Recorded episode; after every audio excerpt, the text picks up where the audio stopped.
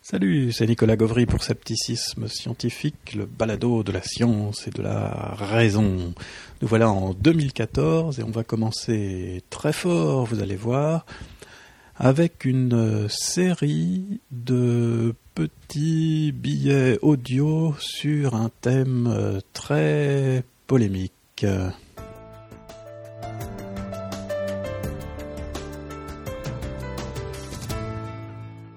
Nous autres euh, zététiciens, nous autres sceptiques, rationalistes, sommes toujours très étonnés lorsque nous discutons avec des croyants au paranormal, aux ovnis, à la dangerosité de l'aspartame. Nous sommes toujours étonnés par deux caractéristiques qu'on rencontre régulièrement avec ces croyants, pour les appeler comme ça, entre guillemets. Mettez des guillemets à chaque fois que je dis croyants.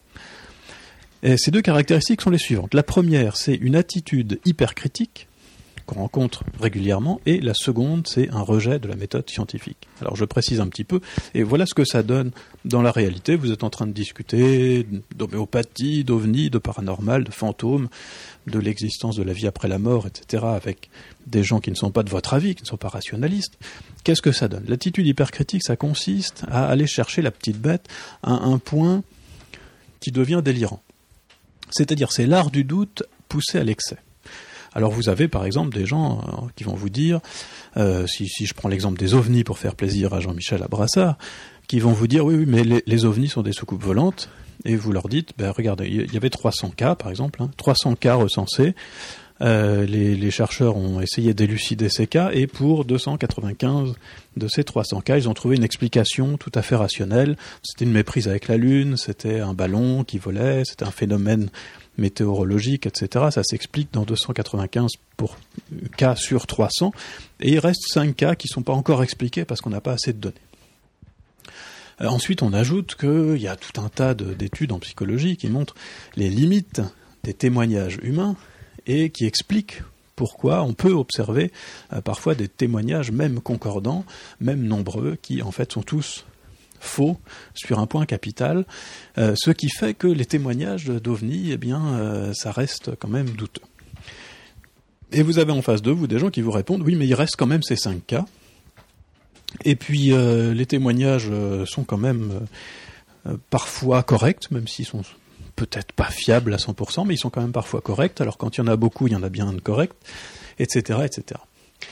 Et c'est ça, la hypercritique, donc chercher la petite bête. On peut toujours trouver la petite bête, chercher la petite bête, on peut toujours trouver euh, quelque chose d'un tout petit peu douté, douteux dans une étude. Et l'esprit rationaliste, l'esprit sceptique, zététique, ça n'est pas de tout rejeter ou de n'accepter une conclusion que quand on a une preuve absolue, absolue, absolue, universelle du résultat qu'on veut démontrer. Parce que ça, ça n'arrive jamais en science. En science, on a beaucoup d'expériences qui sont à chaque fois des arguments. On est un petit peu dans le même genre de raisonnement que dans la justice. On essaye de démontrer entre guillemets, mais ça n'est jamais une preuve absolue comme on peut en avoir en mathématiques. Donc l'attitude hypercritique, on peut appeler ça du scepticisme. Hein, c'est toute la distinction qu'il fallait faire. On en avait discuté avec euh, mon collègue Jean-François Goubet, qui est philosophe, sur ce terme de scepticisme, qui est peut-être mal choisi. Euh, c'est peut-être du scepticisme, mais ça n'est pas du rationalisme. Et le deuxième point, c'est le rejet de la méthode scientifique. Alors, le rejet de la méthode scientifique, on l'observe surtout quand on parle euh, d'homéopathie, par exemple, ou de la dangerosité de l'aspartame, pour prendre deux exemples assez courants. Et voilà ce qui se passe quand vous discutez avec un défenseur de l'homéopathie.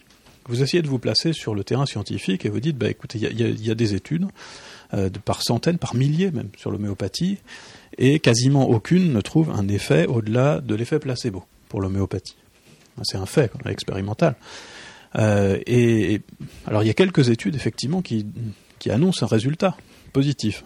Euh, là, il faut peut-être rappeler un des principes qu'on est obligé de, prendre en compte hein, quand on étudie toutes ces sciences un peu molles où on doit utiliser des statistiques, c'est qu'en statistique, donc, et en médecine, en psychologie, on utilise des statistiques avec un risque contrôlé, qui est en général fixé à 5%, ce qui veut dire très explicitement que si l'homéopathie n'a aucun effet, que vous faites un, test pour voir si l'homéopathie a un effet, vous avez une chance sur 20, 5% de chance, de trouver un effet. Ce sera un faux positif.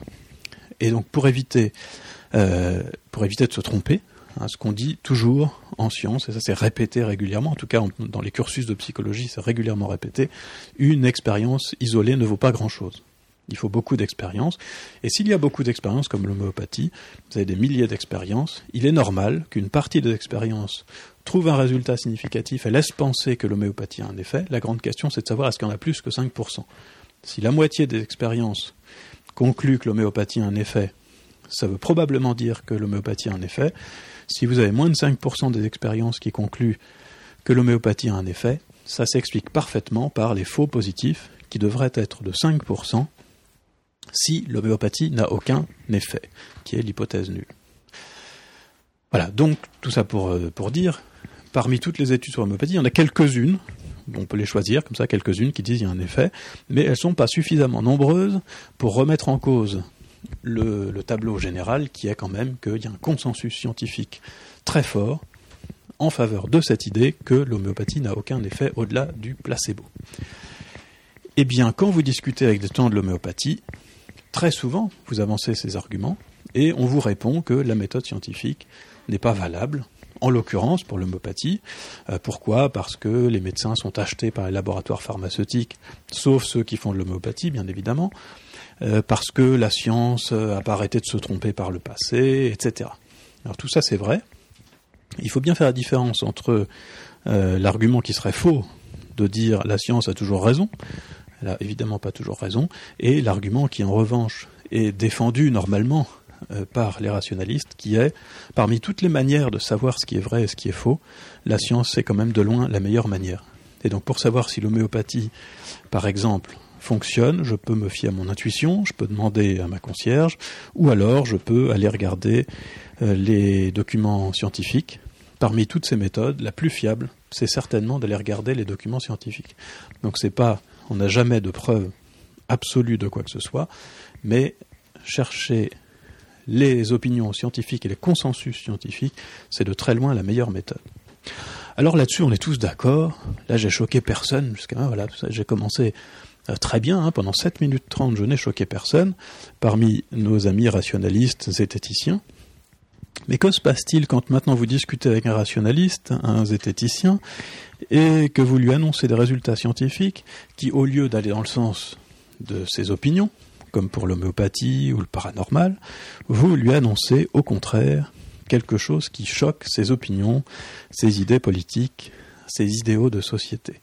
Eh bien, c'est ce qui s'est passé pour moi quand j'ai commencé. Alors d'abord, ça s'est passé euh, pour moi intérieurement et après quand j'ai discuté avec des zététiciens, quand j'ai commencé à regarder la littérature scientifique concernant les différents hommes-femmes avec en tête cette idée, cette question est-ce que, euh, est-ce que l'hypothèse selon laquelle il n'y a aucune différence psychologique ou cérébrale entre hommes et femmes, ou alors, hypothèse un peu plus faible, que toutes les différences qu'on pourra observer concernant la psychologie ou le cerveau entre hommes et femmes s'expliquent par des effets culturels ou sociaux, est-ce que cette hypothèse est validée scientifiquement? Est-ce qu'on n'en sait rien?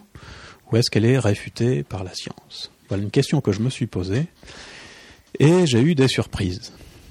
J'ai eu des surprises parce que, comme beaucoup de gens de, de notre milieu, zététiciens, rationalistes, etc., j'avais quand même dans l'idée ou cet espoir que le monde était bien fait.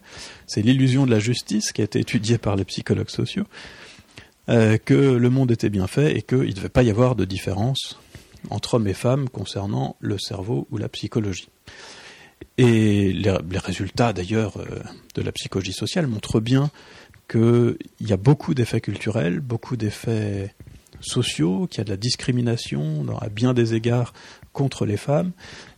Ça, c'est bien établi. Et il est bien établi aussi que cette discrimination, ces idées, ces stéréotypes peuvent influencer beaucoup de choses y compris, euh, y compris le cerveau lui-même, puisque euh, on a cette plasticité cérébrale qui fait que le cerveau est sensible à ce que l'on fait, à ce que l'on entend, ce que l'on pense, etc.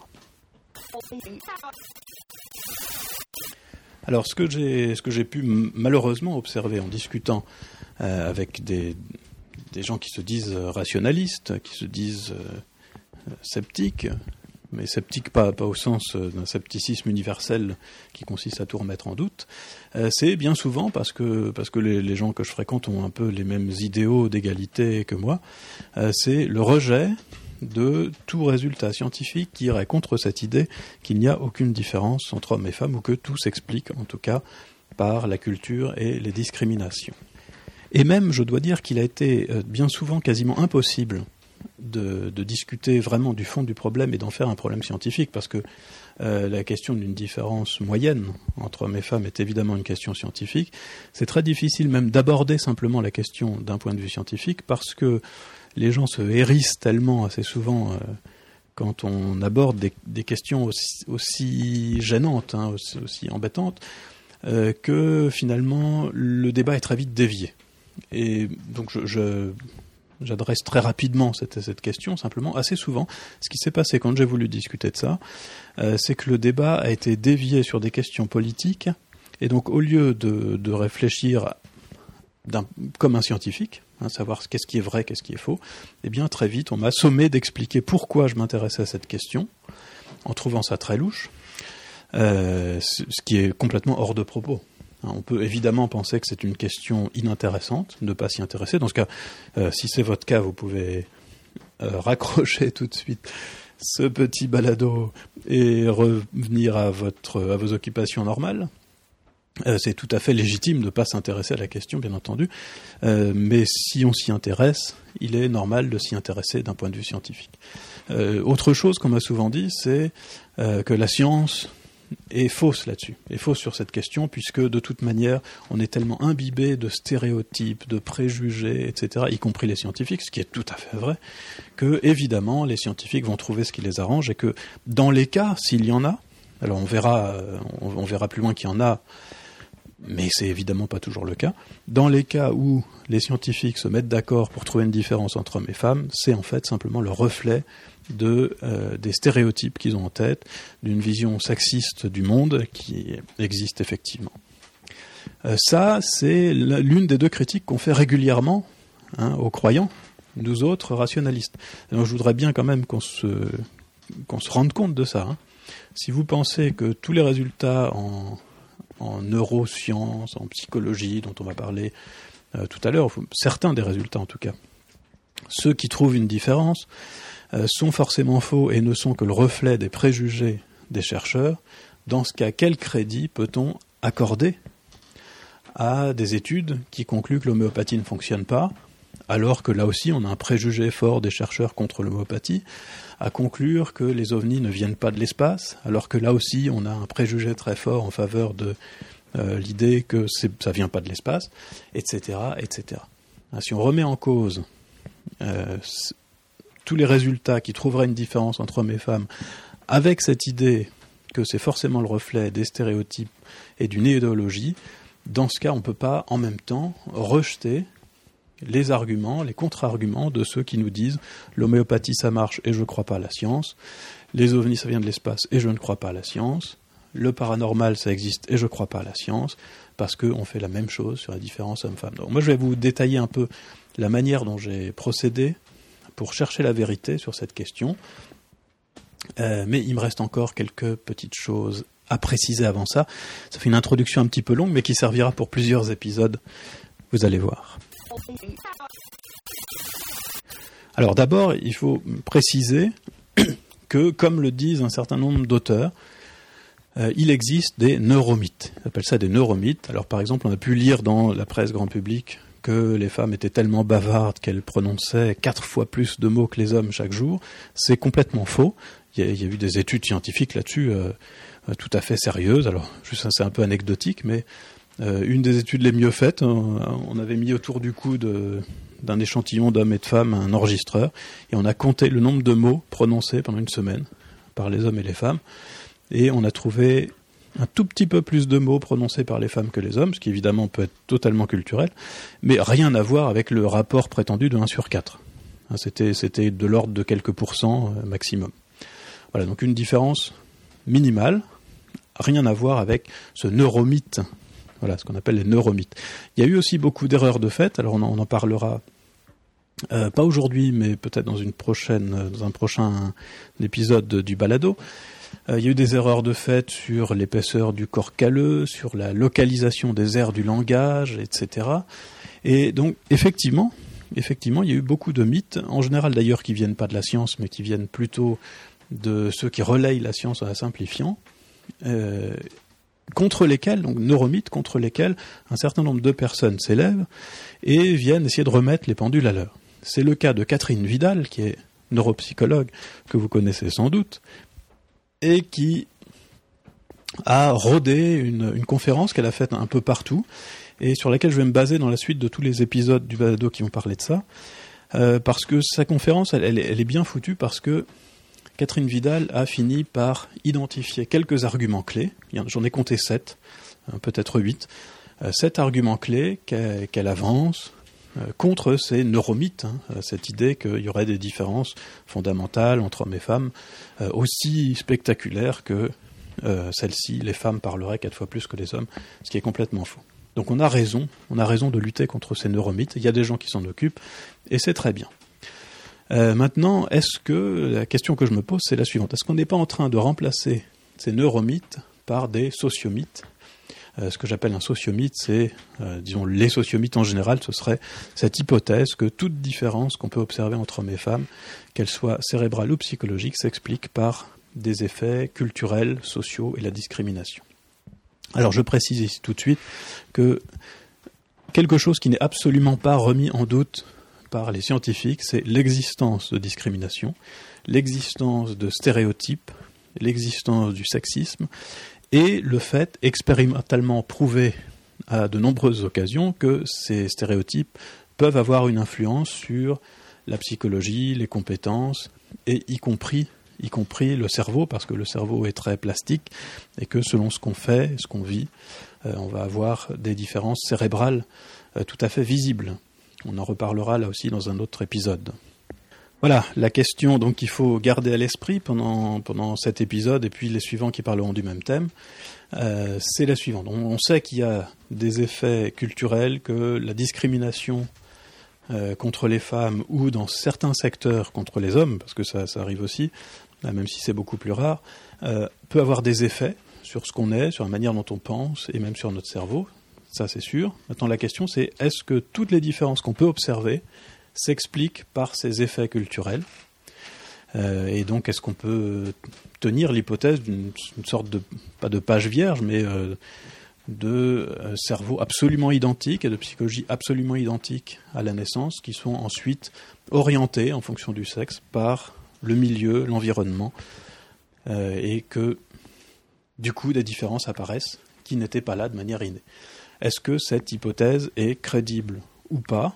C'est la question qu'aborde régulièrement Catherine Vidal dans euh, cette conférence bien faite, hein, et sur laquelle on va se baser. Euh, et c'est aussi la question qu'on va se poser pendant quelques épisodes du balado. Voilà, je vais clôturer cette introduction un peu longue, mais je crois nécessaire, euh, par quelques mises en garde également sur toute la suite, tout ce que je vais vous raconter dans la suite. Il faut garder un certain nombre de choses à l'esprit.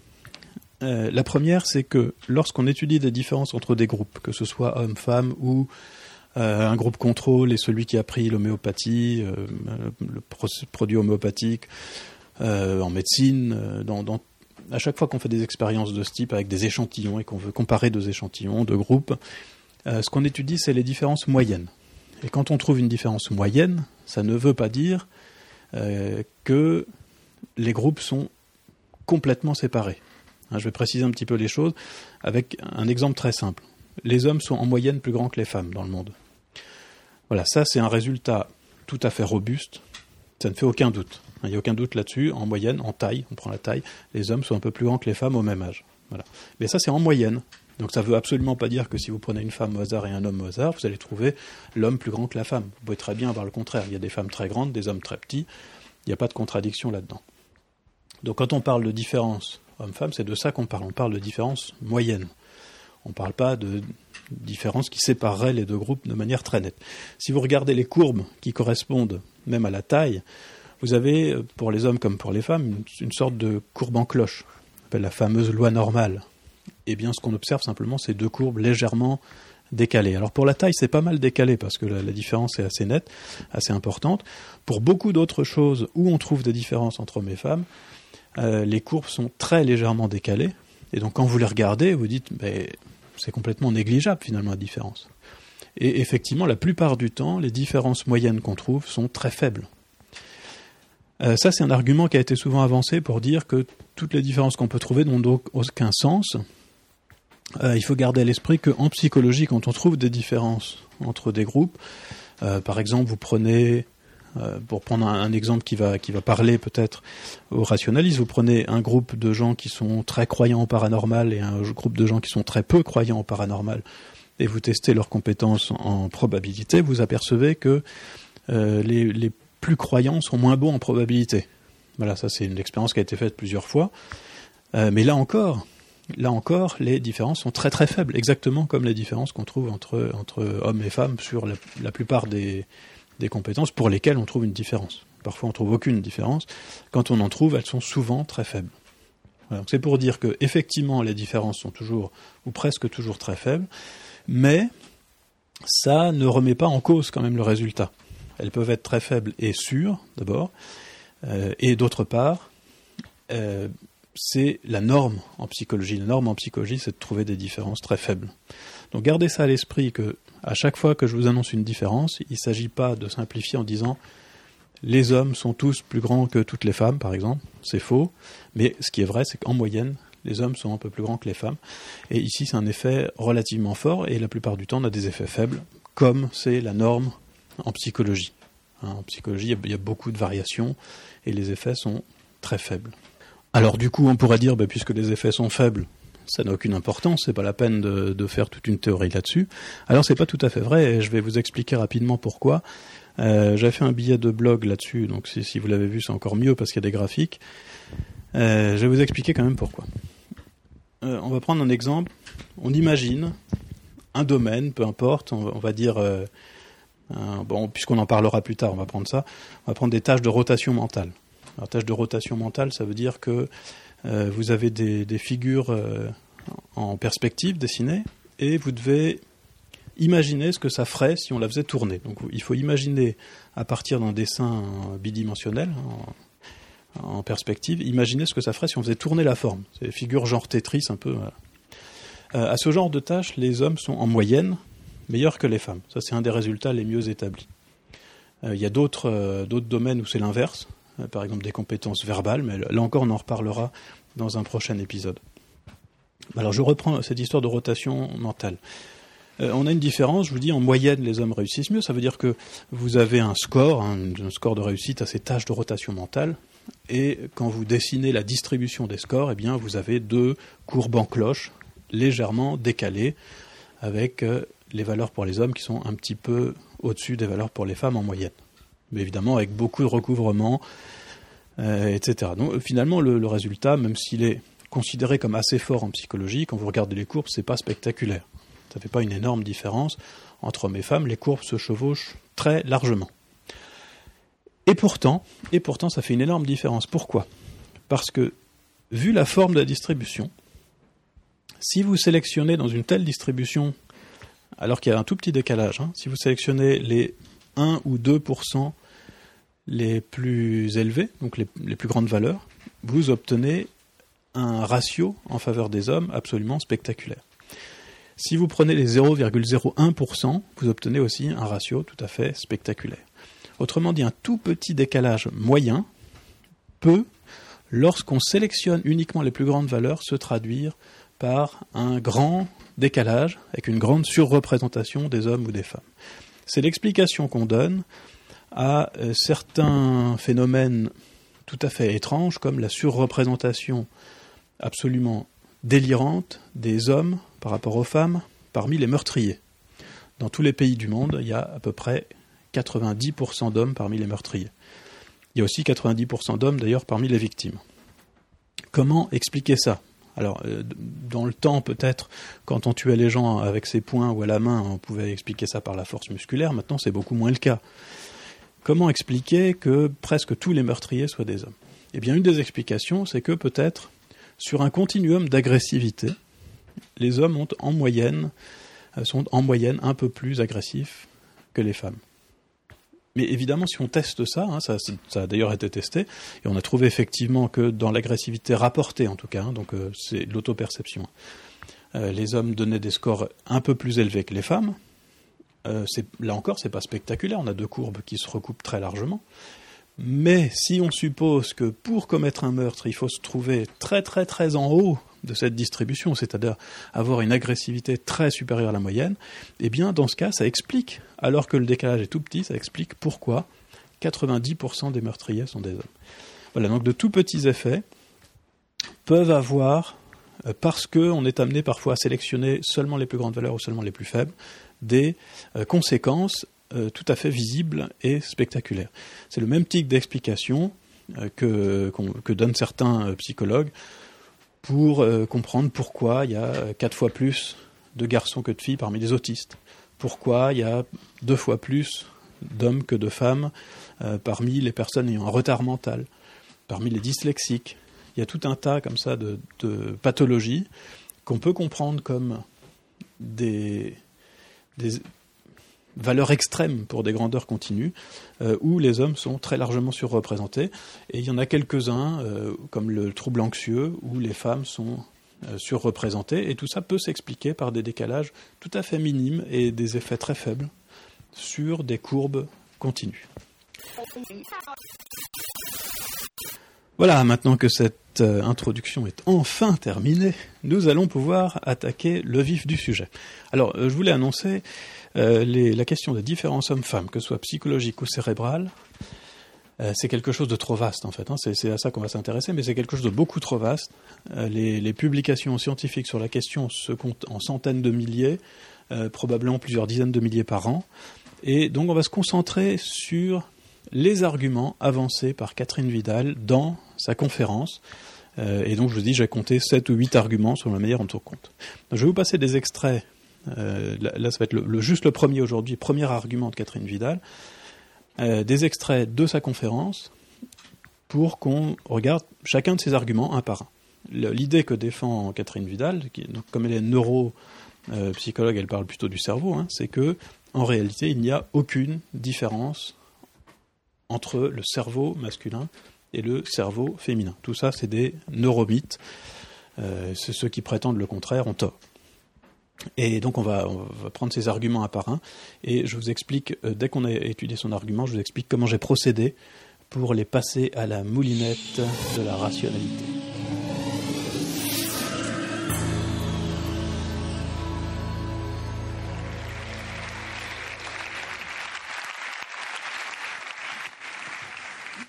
Le cerveau a-t-il un sexe? C'est une question bien évidemment fondamentale euh, que tout un chacun se pose. Donc, première idée reçue. Les femmes ont un cerveau plus petit que les hommes, donc elles seraient moins intelligentes. Donc cette idée vient du XIXe siècle, à la grande époque de la craniométrie, quand les médecins s'intéressaient à chercher des liens entre la taille du crâne, le poids du cerveau et l'intelligence. Il faut bien dire que pour la plupart d'entre eux, il était absolument évident et naturel que les hommes aient un cerveau plus gros que les femmes, les blancs plus gros que les noirs et les patrons plus gros que les ouvriers. Donc un grand défenseur de ces thèses est le médecin français Paul Broca, qui a mesuré une différence de 150 grammes entre le poids moyen du cerveau des hommes et des femmes. Le poids des hommes, c'est 1,350 kg et les femmes, 1,2 kg. Et donc, en 1861, Broca déclarait On s'est demandé si la petitesse du cerveau de la femme ne dépendait pas exclusivement de la petitesse de son corps. Pourtant, il ne faut pas perdre de vue que la femme est en moyenne un peu moins intelligente que l'homme. Alors, de toute façon, cette question du lien entre taille du cerveau et intelligence ne se pose pas parce qu'en fait, il n'y a aucun rapport entre les deux. Et en fait, on le sait grâce à un certain nombre d'hommes célèbres, pas de femmes, mais qui ont donné leur cerveau à la science. Par exemple, un personnage éminent comme Anatole France avait un cerveau qui pesait un kilo. Tourguenieff avait un cerveau de 2 kilos, quant à Einstein, il avait un petit cerveau d'un kilo 250, c'est-à-dire du même ordre de grandeur que celui des femmes. Voilà, c'est de ça qu'on va discuter maintenant. Euh, donc vous avez vu, une fois qu'on débarrasse euh, cet argumentaire qui est pas toujours très rationnel. On va le débarrasser de plusieurs choses. D'abord, il y a un côté moqueur, euh, quand elle donne la citation de Broca, qui évidemment nous choque, mais pour des raisons qui n'ont absolument rien de scientifique. Hein, si quelqu'un dit les, les femmes sont, sont moins intelligentes que les hommes, c'est évidemment choquant, mais c'est choquant pour des raisons idéologiques et politiques, pas pour des raisons scientifiques. Mélanger un peu les deux terrains comme ça, ça me paraît pas très constructif. Donc on va oublier ça.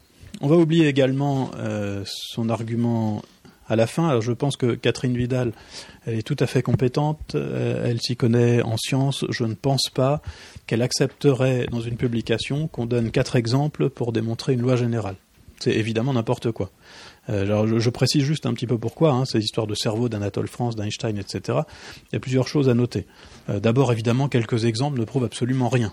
Vous pouvez trouver euh, deux, trois personnes qui ont pris de l'homéopathie et qui vont beaucoup mieux, et d'autres qui ont pris des médicaments classiques et qui sont morts. Ça prouve absolument rien. D'ailleurs, ça, me fait penser à cette fameuse blague, peut-être que vous connaissez, sur les fumeurs. Celui qui dit, bah, moi, cette histoire de, de tabac qui donnera le cancer, j'y crois absolument pas. Et je vais vous dire pourquoi. Parce que j'avais deux oncles. Il y en a un qui fumait comme un sapeur-pompier, en plus il buvait, et il est mort à 98 ans, alors que l'autre n'a jamais fumé, il n'a jamais bu une goutte d'alcool, en fait, il buvait que du lait et il est mort à deux mois. Alors ça prouve bien quand même que le tabac, c'est pas dangereux. Euh, C'était une petite blague simplement pour illustrer le fait que c'est quelques exemples à la fin là. Euh, ça peut être frappant, mais évidemment, ça n'a aucune valeur scientifique. Et alors, en plus, en plus de ça, euh, rien ne prouve que Anatole France ou Einstein ait eu un QI très supérieur à la moyenne. Il faut là faire la distinction entre ce qu'on appelle l'intelligence. En général, c'est le QI, mais on va préciser un petit peu après euh, ce qu'on appelle donc l'intelligence, et puis la réussite scientifique. Alors, on peut très bien être un grand scientifique, réussir brillamment et avoir le prix Nobel avec un QI. Alors avec un QI très inférieur à la moyenne, c'est rare, mais on n'a pas besoin d'avoir un QI très supérieur à la moyenne pour réussir brillamment en sciences. Ça, c'est une idée un peu, un, peu exagérée. Bien sûr, il y a un lien entre les deux. Hein. Avec un QI plus élevé, on a plus de chances de réussir. Euh, mais par exemple, des études sur les surdoués, donc ceux qui ont un QI dans les 3% les plus élevés des QI, euh, montrent qu'en réalité, les surdoués ont assez peu de chances d'avoir le prix Nobel. Et que la plupart des gens qui ont le prix Nobel, euh, c'est-à-dire plus de ce qu'on pourrait attendre en tout cas, euh, ne sont pas surdoués. Et à ma connaissance, on n'a pas accès à un test d'intelligence d'Einstein ou d'Adolphe France, donc on n'en sait rien. S'ils étaient intelligents ou pas, au sens du QI, en tout cas, on peut faire des hypothèses. Euh, mais voilà, bon, tout ça, ça reste de toute façon très spéculatif et quelques exemples ne prouvent rien de toute manière. Donc laissons ça de côté et il nous reste des affirmations qui relèvent du champ de la science et que donc on peut étudier d'un point de vue tout à fait scientifique, avec un œil scientifique, et je vais vous expliquer donc tout de suite comment moi j'ai procédé. Ces affirmations sont les suivantes. La première, c'est les hommes ont un cerveau plus gros que les femmes. Est-ce que c'est vrai ou est-ce que c'est pas vrai? C'est une question scientifique. Donc on va pouvoir regarder si c'est vrai ou pas.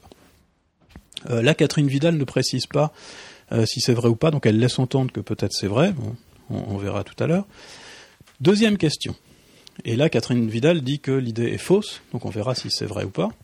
Euh, elle nous dit il n'y a aucun lien entre la taille du cerveau et l'intelligence. Euh, là encore, c'est une question scientifique, puisqu'on peut mesurer les deux, hein, l'intelligence du moins au sens du QI ou au sens du facteur G, on va voir ça tout à l'heure, on peut donc euh, vérifier les deux. Et, et la troisième affirmation, c'est les hommes sont plus intelligents que les femmes en moyenne. Est-ce que c'est vrai, est-ce que c'est faux? Là encore, c'est une question scientifique qui a été traitée, il y a des centaines d'articles là-dessus. Donc voilà les trois points qu'on va aborder dans la suite. Je vais simplement vous détailler d'abord la méthode que je vais utiliser pour y répondre, et puis euh, je vous ferai une synthèse de ce que j'ai trouvé.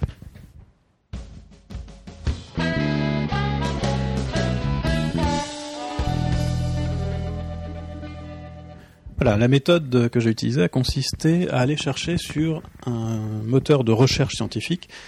J'ai utilisé Google Scholar, parce que c'est un moteur euh, assez libéral qui contient beaucoup d'articles.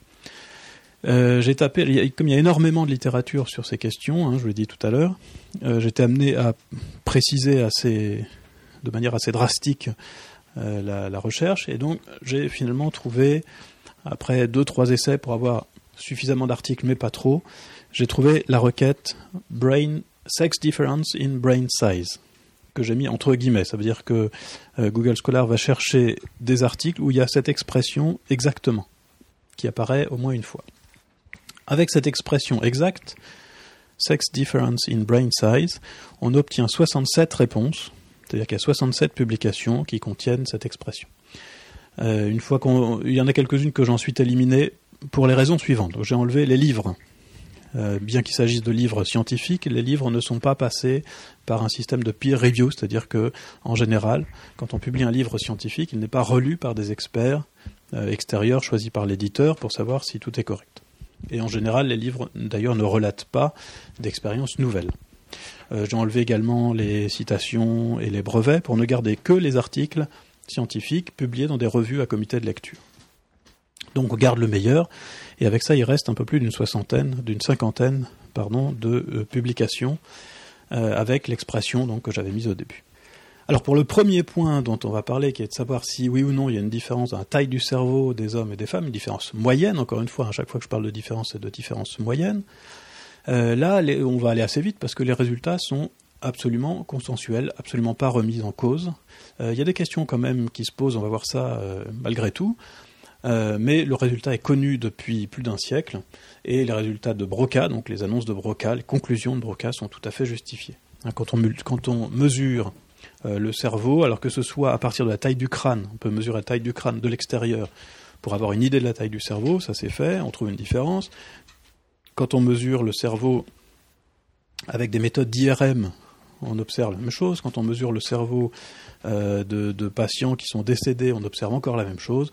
Le cerveau des hommes est plus lourd et plus volumineux que celui des femmes, un tout petit peu, donc exactement dans les mêmes proportions que celles annoncées par Catherine Vidal, c'est-à-dire qu'en gros, un cerveau masculin moyen fait 100 grammes de plus sur 1,3 kg, 1,4 kg, hein, fait 100 grammes de plus qu'un cerveau euh, moyen féminin.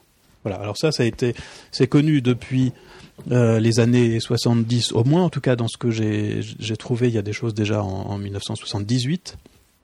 Et par exemple, donc un des premiers résultats euh, remarquables, c'est en, 1978 un article cité par Nopoulos, Flom, O'Leary et Andreasson dans un article de 2000 et ici de ce résultat 78 qui est qu'il y aurait une taille de, une différence de taille de cerveau moyenne entre garçons et filles dès la naissance. Donc c'est pas quelque chose qui vient après, c'est dès la naissance, il y aurait des différences. Alors, euh, je vous renvoie euh, peut-être euh, soit à mon billet de blog que vous trouverez assez facilement, soit à une liste, si elle est affichée là sur le, sur le site du balado, de quelques publications. mais j'ai trouvé aucune publication hein, dans, tout ce qui est publié là qui remette en doute, qui remette en cause euh, cette idée que le cerveau masculin fait en gros 100 grammes de plus que celui des hommes, des femmes. En moyenne, toujours en moyenne.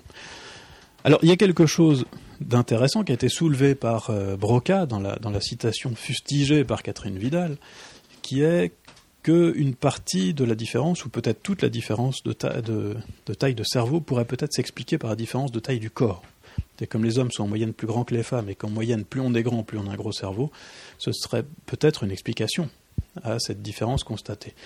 Là encore, il y a eu euh, beaucoup de travaux qui ont été effectués pour corriger pour la taille. Et quand on corrige pour la taille, eh bien, on trouve encore une différence. Alors, une des publications, euh, c'est celle de Davis, Davison Ankney de 1992, qui est publiée dans euh, la très bonne revue Intelligence, et qui montre que après correction pour la taille, on trouve encore que le cerveau de l'homme fait à peu près 100 grammes de plus que euh, pour les femmes. Alors ça c'est fait avec des méthodes statistiques pour estimer, en gros, euh, pour contrôler la variable taille et voir ce qui se passerait si hommes et femmes avaient la même taille. Après, il reste encore énormément de questions. Hein. Par exemple, de savoir si cette différence de taille est euh, une différence de taille globale ou si c'est seulement certaines zones du cerveau. qui, sont, qui sont de taille différente en moyenne chez les hommes et les femmes. Et là-dessus, apparemment, il n'y a pas de consensus scientifique. Euh, je peux vous dire ce que j'ai trouvé qui parle un petit peu de cette question, mais sans, vraiment y répondre. Il y a une publication de Lenroot, Goktay, Greenstein et euh, autres euh, et collègues, publiée en 2007 dans Neuroimage, encore une très bonne revue, qui explique que selon eux, ce qui différencie surtout le cerveau des, hommes et des femmes, c'est la trajectoire développementale, c'est-à-dire que le, cerveau des femmes, des filles grossirait moins longtemps que celui des hommes. Alors ça n'explique pas la, différence qui avait été constaté en 1978 à la naissance, mais Enfin voilà ce qu'ils expliquent. Hein. Ils disent que la taille maximum du cerveau est atteinte à 10 ans chez les femmes et à 14 ans chez les hommes. Euh, mais ils précisent aussi qu'on n'a pas d'idée sur euh, pour savoir si certaines zones sont, plus grosses ou, si c'est globalement le cerveau qui est identique mais plus gros. il y a également une publication un peu plus ancienne de Rushton en 92 dans, dans la revue Intelligence qui trouve une différence dans le, la capacité du crâne euh, qui correspond à peu près à ces histoires de 100 grammes. Il trouve 100 cm3 de différence. Euh, cette étude-là, je la cite parce que bien qu'elle soit un petit peu euh, peut-être ancienne, parce qu'elle a porté sur plus de 6000 personnes. Et donc c'est quand même un échantillon assez important. Voilà, il y a des études sur des échantillons habituels en psychologie d'une centaine de personnes. Là, ça porte sur plusieurs milliers de personnes. Et on a dans toute la littérature que j'ai trouvée, en tout cas avec les mots-clés que, que, je vous ai donnés, on a un consensus parfait sur le fait qu'il y a une différence euh, de taille entre le cerveau masculin et le cerveau féminin moyen. Hein, j'insiste encore un petit peu sur le moyen, après je vous laisserai compléter. Euh, et, un quasi-consensus, qui n'est pas, aussi évident, mais un consensus quand même, sur le fait que la différence de taille du corps n'explique pas complètement la différence de taille du cerveau. Alors, est-ce que ça, ça voudrait dire que les euh, femmes auraient moins de neurones en moyenne que les hommes? C'est pas si évident. Hein, ça, pourrait paraître naturel. Pensez avec un cerveau plus gros, on a plus de neurones. Ben, c'est pas si évident que ça. Et là-dessus, il n'y a absolument pas de consensus. J'ai trouvé deux articles qui abordent cette question. Un article de 95 publié par Whittelson et Glaser dans The Journal of Neuroscience, euh, qui montre que, en tout cas dans certaines zones du cerveau, la densité de neurones est plus importante en moyenne chez les femmes ce qui pourrait compenser euh, la taille plus faible du cerveau, et un autre de Packenberg et Guderson de 97 dans Journal of Comparative Neurology, qui euh, conclut pour sa part que dans certaines zones du cerveau, euh, ils ont uniquement regardé une partie du cortex, il y aurait plus de neurones en moyenne chez les hommes que chez les femmes, à peu près 10%, donc correspondant à la taille je pense que là, c'est une question à laquelle la science n'a pas encore répondu. Euh, il n'y a pas de consensus apparemment, et en tout cas, moi, j'ai trouvé très peu de publications sur ce sujet. Mais bon, là-dessus, euh, je pense que Catherine Vidal n'a pas, pas prétendu qu'il n'y avait pas de différence de taille de cerveau entre hommes et femmes, donc il n'y a pas là-dessus de, vraiment de discussion euh, à avoir, c'est un fait, c'est comme ça. Il y a un consensus presque parfait, je vous dis, hein, du point de vue scientifique. La deuxième question est plus problématique, celle euh, réfutée par Catherine Vidal, qui nous dit que cette histoire de taille du cerveau n'a de toute manière aucun sens, puisqu'il n'y a aucun lien entre la taille du cerveau et l'intelligence. Alors là encore, regardons ce que dit un peu la littérature. Est-ce qu'il n'y a aucun lien ou est-ce qu'il n'y a pas aucun lien entre taille du cerveau et intelligence? Et sur cette question, je dois dire que j'ai trouvé Catherine Vidal relativement malhonnête, parce que ce qu'elle annonce est faux. C'est-à-dire non seulement euh, on pense bien qu'il y a un lien, mais en plus il y a des centaines et des centaines d'études et un véritable consensus scientifique pour dire qu'il y a bien un lien. Alors c'est un lien moyen, hein, assez, c'est pas un lien spectaculaire, mais il y a un lien euh, bien avéré entre la taille du cerveau et l'intelligence, qu'elle soit mesurée de différentes manières. On va, on va revoir après euh, la manière de mesurer l'intelligence, mais qu'on la mesure avec les tests standardisés de QI ou avec des choses plus élaborées pour essayer de déterminer ce qu'on appelle le facteur G comme général, facteur général d'intelligence, euh, on trouve un lien.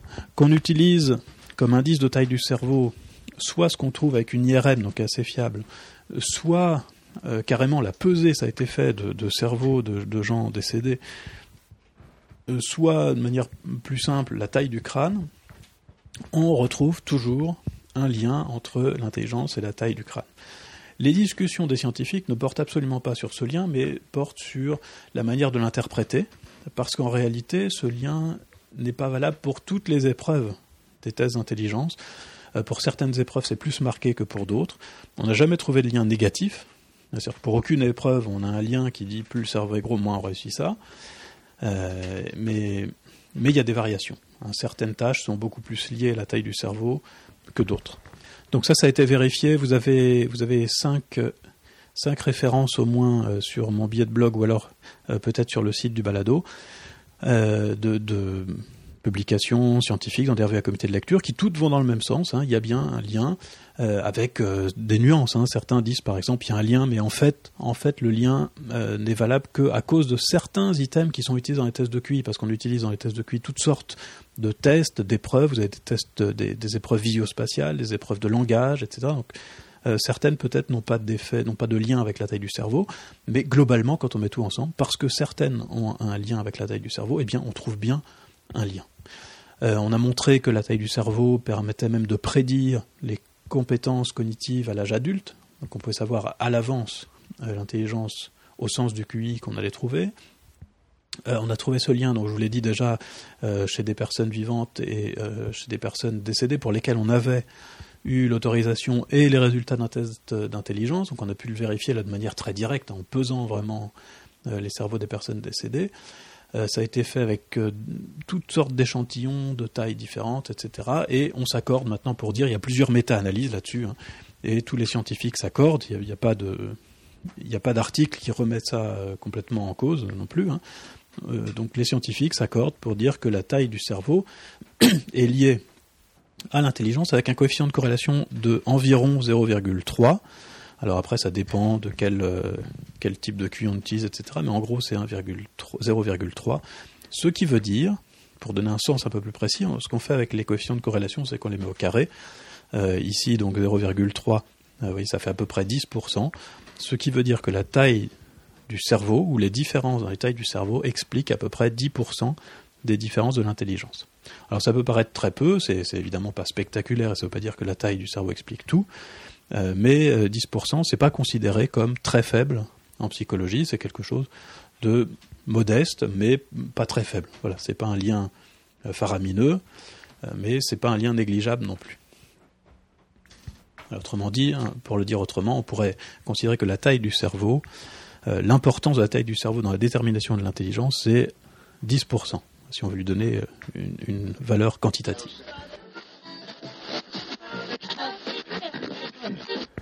Voilà, donc contrairement à ce que, à ce que prétend Catherine Vidal, et je, franchement j'ai du mal à, penser que c'est une erreur de sa part, parce que euh, je pense qu'elle est assez compétente pour euh, lire la littérature, surtout que c'est vraiment son, domaine, la neuropsychologie. Euh, contrairement à ce qu'elle annonce, donc il y a bien un lien, et il est parfaitement établi entre la taille du cerveau et l'intelligence. Un lien modeste, mais pas négligeable, et bien démontré, et avec des expériences répétées par dizaines. Maintenant, est-ce que de ça, on peut déduire, là c'est une autre question, hein, est-ce que de ça, on peut déduire que le cerveau euh, des hommes étant plus gros, ils ont forcément un QI plus élevé en moyenne? Eh bien non. C'est quelque chose, ça paraîtrait tout à fait logique, mais ça n'est pas le cas. Parce que ça n'est pas le cas qu'on peut le déduire des deux résultats précédents.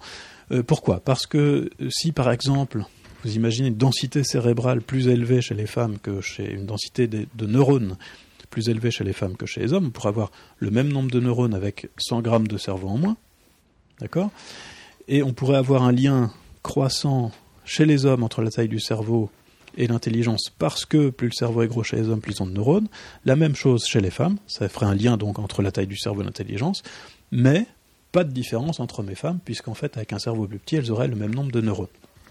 Ça, c'est tout à fait possible, et c'est un une des questions qui a été abordée donc par les scientifiques. Pour savoir donc si oui ou non, maintenant c'est la dernière question, est-ce que euh, la conclusion de Broca, euh, qui est donc les femmes ont une intelligence plus faible que les hommes, est juste, eh bien on ne peut pas se fier aux deux résultats précédents, ça ne prouve rien.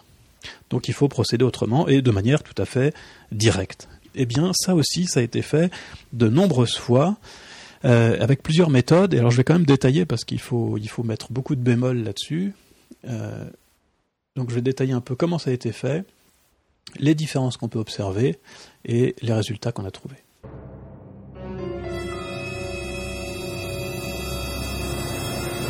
Mais tout ça, on ne le fera que dans l'épisode suivant, car je m'aperçois que ça fait presque une heure que je vous parle et que vous devez commencer à fatiguer. Et donc on garde ça en suspens pour le numéro 2. D'ici là, plein de bonnes choses pour 2014 Sceptiquement vôtre, comme dirait Jean-Michel.